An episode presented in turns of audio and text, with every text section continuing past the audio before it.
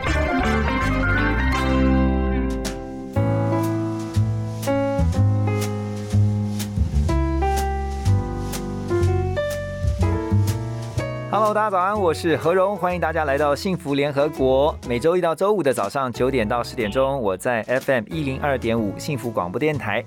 今天我们很开心，再度邀请到了李伟文老师啊，他本身是作家，也是有牙医的背景，而且呢，在多年以来呢，其实大家都知道啊，伟文老师在做的一件事情就是呼吁大家要爱惜我们的地球哈，这个保护我们的生态。所以呢，他在之前也担任过荒野保护协会的理事长，那现在是荣誉理事长。一起来欢迎李伟文老师，老师好。好，各位朋友，大家好。老师，今天我们要聊的一个是算比较严肃，但我觉得虽然震惊啊，但是我们可以用不同的角度去看待的这个问题啊，也就是全球暖化哈。那这个事情确实现在真的是刻不容缓了，因为看到最近这一阵子以来，包括像前一阵发生的这个河南的这个大雨暴雨，还有呢，在之前还看到了德国，哇，这都是高纬度的地区，本来降雨量都是非常少的。但没有想到，瞬间的这种大雨，三天之内可以下掉一年的量，我觉得这实在让人太太吃惊了。那这也就让大家更重视是我们的气候变迁，这个极端气候所造成的严重问题。老师，你怎么看最近这些气候问题啊？呃，其实这些年来哈，这三两年、三五年，其实我们几乎每一年都会在全世界很多地方遇到所谓破纪录、破百年纪录、破破有历史记录，包括台湾也是一样哈。就台湾以前也许大型的水灾哈，就是依照水利署统计，可能是十九年才会有一次，嗯，但是这十几年来，大概每一两年就会有一次。很大很大型的淹水哈，嗯，所以全世界都是如此啊，包括说的去年澳洲啦野火，美国西部野火哈，基本上我们所想象的全球暖化，不只是天气变热这件事情，而是它气候的极端哦，要么不下雨，要么下大雨哦，要那要么夏天很热，像今年很多国家把加拿大都热死好几十个人哦，对，为什么热死？我们也就整热怎么热死？开冷气就好啦哦，但不不是哦，因为很多这样高纬度。地区哈，基本上他们是没有装冷气的哈，因为他们本来天气都很温和嘛哈，或者是说，即便有装冷气，但是因为天气实在太热的，有些必须在年纪大一点的人，本来就有慢性病的人，可能他身体上就受不了了哦，所以因为温度变化而对我们身体造成的影响是非常非常多的哈，而且是一年比一年清楚哈，就说，所以呃，全球暖化的确是一个事实，而不只是说像有些国家的人会觉得说啊，那是。天气本来就是自古以来本来就各种天灾嘛，哈，地球是活生生的，本来就不断的变化过程中嘛，本来就是都有的，可是不一样的，因为的确频率越来越高，而且是越来越极端，我想这是我们必须接受的事实。对，也就是因为极端气候的出现，而且这几年看到是越来越多，所以呢，这也。逼使着全球各国，其实现在都是很正，呃，说非常严正的在看待这样的一个事情啊。那刚刚提到了这个极端气候，提到了全球暖化，也许在五年前吧，或甚至是更早以前，大家对于这个气候变迁还没有那么重视的，大概就会觉得，好了，讲一讲。可是最近这两年，看到好像大家真的把它当回事了，哈，老师。对，其实当然以对于关心环境的人来讲，我们从一九九二年开始，哈，这是世界的环境会议之后，已经开始在做各种的措施跟各种的宣达，哈。但是到一九九八年的京都议定书，哈，在日本的京都举行的，才开始有具体的规范，哈。嗯。可是，所以。呃，一路下来到最近的二零一五年，哈，最新的全世界一百九十五个国家都签署通过，而且每个国家除了在世界上签署的巴黎协定之后呢，也回到自己国内变成国内法，也都通过了，哈，就是说一百多个国家，将近两百个国家，全世几乎全世界所有国家都已经开始把这些巴黎协定的这些对各种的管制，哈，为了避免全球。软化的这种节能减碳的措施，在国内变成法律了，是。所以这三五年下来，哈，我觉得很多台湾的朋友都还搞不清楚，全世界的风向都改变哈。风向改变是说，好，我讲个最简单的，我们现在开的车子，哈，大部分都是还是呃烧汽油嘛，燃油车，对，对。可是全世界啊，从欧洲到美洲到亚洲，甚至中国大陆，都已经开始规定哦，汽车的工厂。各国规定，有的从二零二五年，有的从二零三零年，有的二零三五年，哦，最晚到二零三五年，全世界所有的车子都改成电动车。所以这个燃油车就是要退场了，对不对？对，就全面改成电动的。对，但但是十年到十五年呐，你全世界就买不到新的燃油车了。嗯。好，这是全世界已经通过的法律哦，这很确定的，就已经回不来了。好，就是所有车厂都从三年、五年前就开始要准备了，烧汽油车就必须退场出来了。嗯，好，类似这样，包括说现在 Apple 公司啊，包括 Google，包括很多很多公司，呃，我们讲 Apple 手机公司大家最清楚。对，Apple 已经开始说，它的所有的零件供应商。好，就是你生产的 Apple 的，要提供给 Apple 做手机的各种的，里面有几百个、几千个零件。嗯，而且提供的零件的厂商生产这些厂这些东西，在三年、五年、十年，哦，最晚可能到五年，就必须百分之百用绿色能源来生产，用绿电。哇，这么严格。对，所以你全世界很多公司就必须完全转型啊！你是不能用一般的电哦，就你用一般的电必须烧煤炭、烧天然气，像燃煤啊，或者是燃煤、天然气都算都不行的。你用那样的电都不合格，嗯，那就不能提供给 Apple。嗯，哦，嗯啊，所以为什么目前全世界都开始大力用风力发电、用太阳能发电、用各式各样的绿色能源发电？就是你再不用这些电，你的产品就卖不出去了。对，哎，台积电也加入 这个这个，要来赶快为地球暖化尽一份心力啊！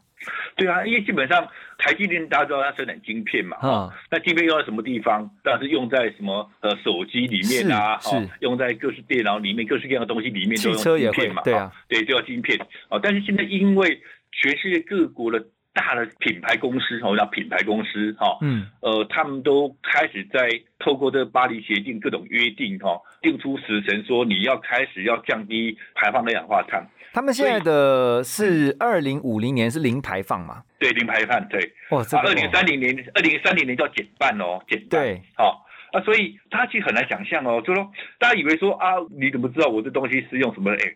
其实全世界在十几二十年前开始就已经做盘点了，二氧化碳盘点，就是说，他开始很清楚的透过很详细的科学的这些调查跟公司在统计，比如说哈，中钢台湾的中钢公司，嗯，它生产一个钢材，它排放多少二氧化碳啊，然后就会有一个公正的公司去盘点，嗯，啊，你用多少电。烧多少煤啊？这些排放多少二氧化碳？去盘点将来每个产品它的排碳量是多少，都是盘点的。对啊，所以目前全世界都是在一个规范之下做很完整的统计。所以今天如果台湾还没有清楚面对全世界趋势的时候，我们几乎大部分的东西都没办法出国，尤其欧洲是很严格管制的哈。欧洲大概最快了，大概三五年、十年之内，我们要出口到欧洲的所有的零件哦，所有产品都必须用绿电。你没有绿电，就没办法进到欧洲啊。那真的要赶快部署了。对呀，对对，所以这是为什么台积电哈，呃，目前大概看数字是包下全台湾百分之八九十的绿电。嗯哼，啊，就说，甚至他是用契作的方式的啊，就是说，他跟某一个推绿电的公司签了合约，说，啊，你必须开始三年内、五年内提供有多少电力，必须用太阳能来生产。是，所以这也是为什么，呃，台湾这几年开始谈这个新的问题，因为很多为了增加这些绿电嘛，哈，所以最简单就是我在整片的。稻田上，好，把那个稻田现在就说生产辛苦嘛，好，又要看天吃饭，所以我就把整块农田出租给这些绿电的公司，我就坐在那边，每年就收很多的钱，收租，嗯，对对对，收收租金这样，哦，啊，所以很多绿电公司就把大量的这些自然野地啊，哈，就把它变成就是太阳能能光电厂，啊，所以就产生很多新的生物的栖息地的破坏，哦，所以前两年农委会。在呃各种团体的压力之下，说好，那一个面积如果超过几公顷、两公顷、三公顷的，都不能变成整片的 太阳能光电哈。呃，就必须用比较小规模，用在屋顶之上啦，哦，在那个大片的那种呃厂房上面盖啊，哈，就是投入更多成本。但不管怎么样，我想这些都是未来的趋势啊，就是说台湾的确必须投入用更快的脚步，用更多可能的方式来生产更多绿电，而不是用蓝煤啦、蓝天然气啊这些排放二氧化碳，因为这些在未来十年、二十年之内都必须被淘汰掉了。是，这不只是政府啊，我觉得政府跟民间哦，其实包括像一般的个人都必须要正视这个问题。那但是怎么做呢？老师，你觉得我们台湾民众的环保意识，呃，你怎么看？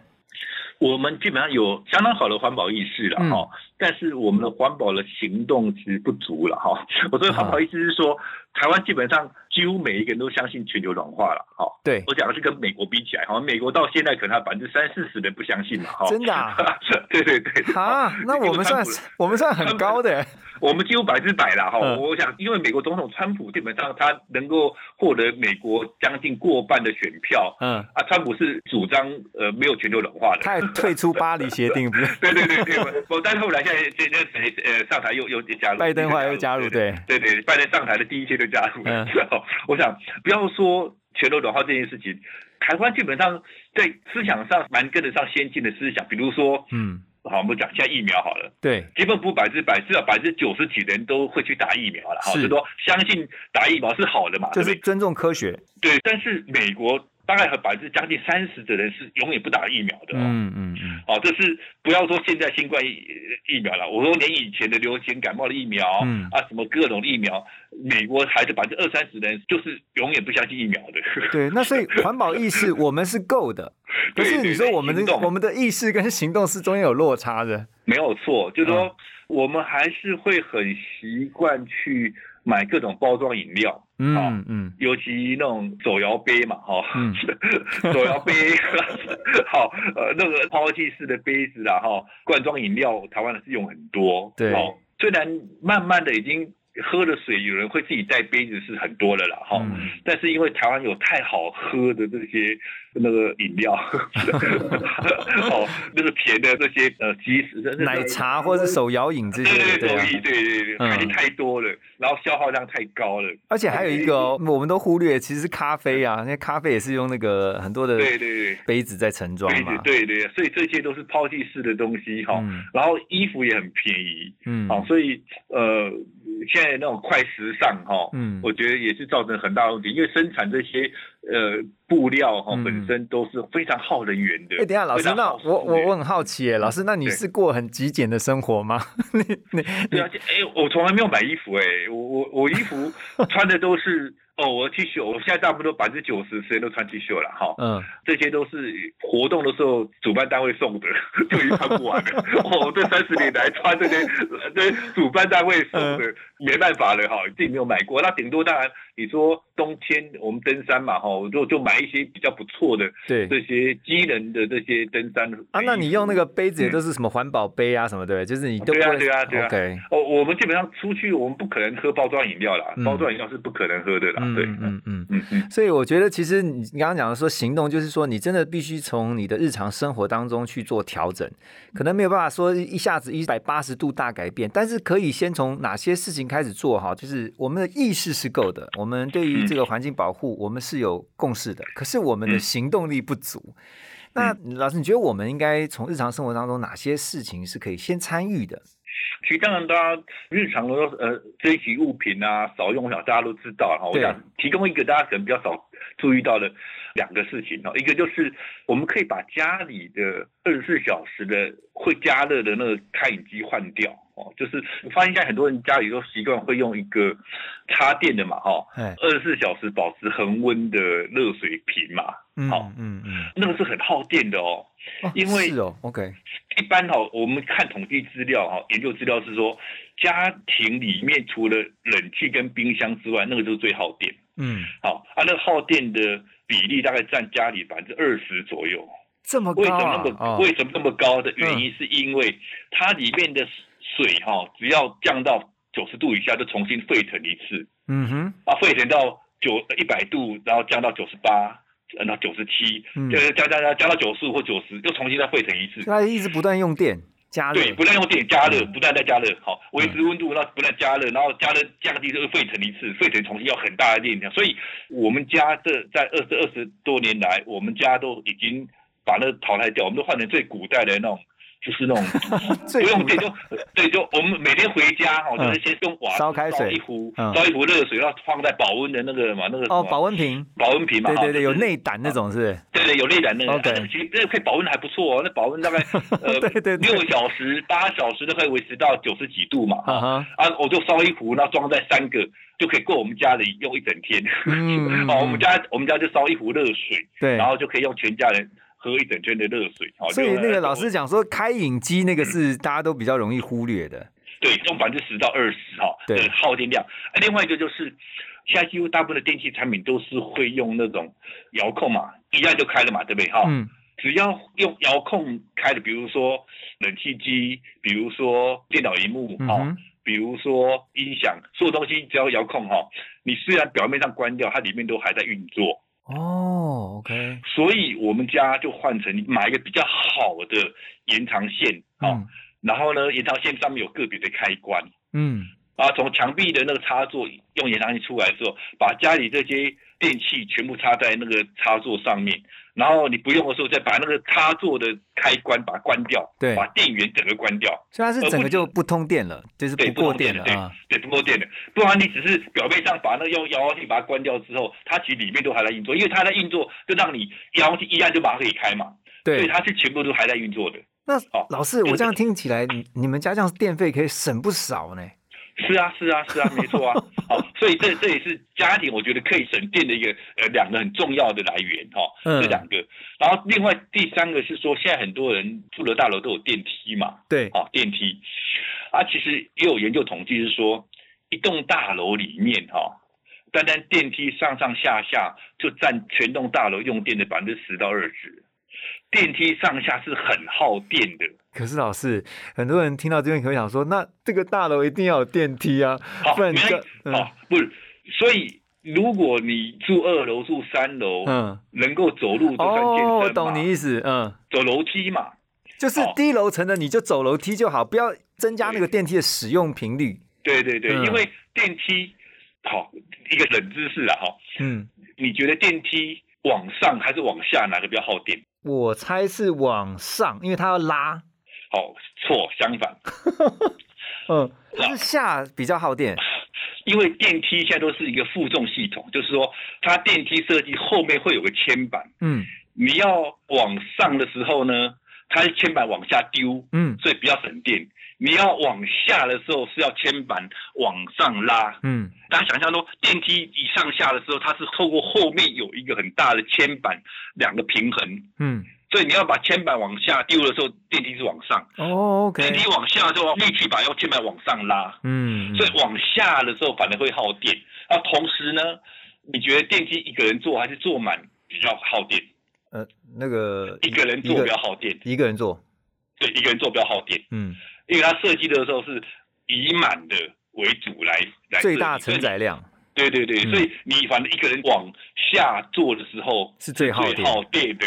对哇，这个大家都忽略了，跟。我们的常识完全相反就是了哈，嗯而且它耗电量是非常大的，比我们想象中大很多，哦，所以如果你就一个人，然后你要上二楼、上三楼，然后电梯又在高楼层，嗯，好，比如说你你现在真的要搭电梯的时候，电梯在七楼，然后要下来。啊，那你对啊，你要去上二楼的时候，电梯下来空的下来是最耗电的。哦，哎，真的哎。下，所以真的，老师讲的那三点哦，上面讲的那三样，就是我们 我其实都常常忽略。但是如果我们是耗电量最大的，又是耗电量最大真的，如果我们都能做到，假设稍微调整，开始调整一点点的话，我们也许每一个人都能够为这个生态保护啊、环境保护尽一份心力。那另外刚刚有提到说燃油车的问题，我就突然想到啊，其实也有人说，呃，电动车因为它用的是电池，它用的是电力，可是电池本身也会对环境会造成影响嘛？啊，对，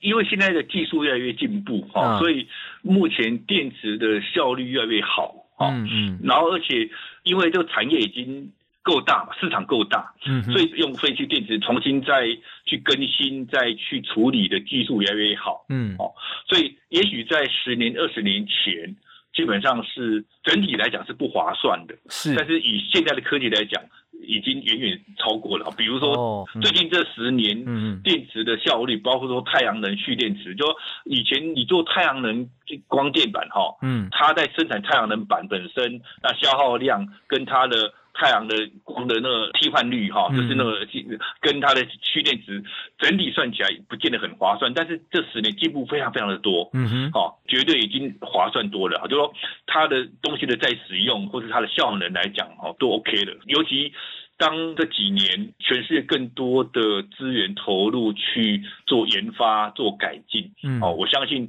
基本上是必然的措施啦，已经没有说像我讲实话，我在十几二十年前我们看资料的时候都还有点疑虑了哈，就是说以整体的碳足迹来讲，不见得划算。是但是现在来讲，基本上没有问题了。对，因为我觉得也许就是在两相这个权衡之下哈，你就知道嗯说它比这个排碳。的现在包括像天然气啊，或者是说像嗯燃煤的话，嗯它至少就是说比较符合目前的整个绿能的趋势。哦，嗯那我我觉得最后我想请教老师的是说，我看到其实最近这两年啊，特别是近一年来，对于这个台湾这边啊，也很关心的是这个早教生态的哈、我觉得就像您刚刚呼应您刚刚前面所提到，就台湾民众的环保意识是很足够的，所以嗯对于生态保育这块也是很重视的。那尤其在这个早教啊，或者说是一些其他的环保议题上面，你觉得我们此刻啊，我们可以怎么样？就以单以台湾来讲，我们怎么样能够去跟上国际的脚步？如果是要盖那天然气的接收站哦，第一个是有替代方案哦，是那第二个是说，如果你以更前瞻的十年、二十年后来讲的话，因为不管你怎么样，你的接收站在盖第三、第四接收站，你现在其实第三、第四也也都在处理嘛，哈、嗯所以真的盖好，然后其实五年、十年之后，可能全世界要求的这些排放二氧化的要求，就说我们的天然气的使用必须更降低。是 好，所以所以我觉得我们有时候要以超前部署的角度来看待。说十年、二十年后，全世界的趋势，也许不容许我们有用这么多天然气。嗯嗯好，也许我们必须投入更多资源跟更多的努力在再生能源上面。嗯而不是说只是想把那个燃煤换成天然气而已啦。哦我想这是以长远角度来讲啊。如果以现阶段你说马上就为了避免空气污染的问题，嗯我们必须从燃煤变成天然气，那么其实应该还有替代方案哦，而不见得一定要在那个地方。所以这也是我们讲实话啦，就说过去太多太多的经验。很多时候政府觉得说一定必须如此，可是事实上到后来都发现不是如此。是 我们好吧，讲白话就我们已经被骗过太多次了。嗯嗯所以政府拥有所有的资料、所有的发言权嘛。嗯，所以，比如以前的呃，我以前我住我现在住的那个新庄捷运站啊，当初说热身疗养院一定必须拆，嗯不拆就绝对不能通车。嗯啊，撑了好多年，最后还是通车，还是没拆啊。嗯啊所以就当初政府信心大在说不拆绝对没有第二个地方可以设的机电厂，一定必须在那个地方，撑了两三年都不通车哦。嗯可是后来还是通了嘛，所以类似经验太多了之后，让我们觉得说，政府说绝对没有替代方案的时候，基本上其实是有的。哦是是，所以我们其实就可以在这么多的一些，就说选择下来，我们其实是还是可以思考出一些对应的方案，然后应应的政策。对对，那今天我觉得透过有限的时间哈，来请伟文老师帮我们分享了这么多。我觉得最重要的是在于说，让大家知道环境的议题其实跟我我们每个人都有关，因为我们就是生活在这个环境里面。不要觉得说好像远在德国，或是说在对岸的这个水灾不会发生在我们的身上。我觉得大家都要有这样的意识，然后也知道说我们其实现在可以开始一点一点怎么去做来。减缓这个暖化，减缓嗯这个对于这个生态的破坏，所以也特别谢谢啊老师这个多年在这个荒野保护协会，然后跟着整个团队一起为着我们的环保来尽一份心力。谢谢老师今天的分享，好，谢谢谢谢谢谢，OK，好，拜拜。拜拜。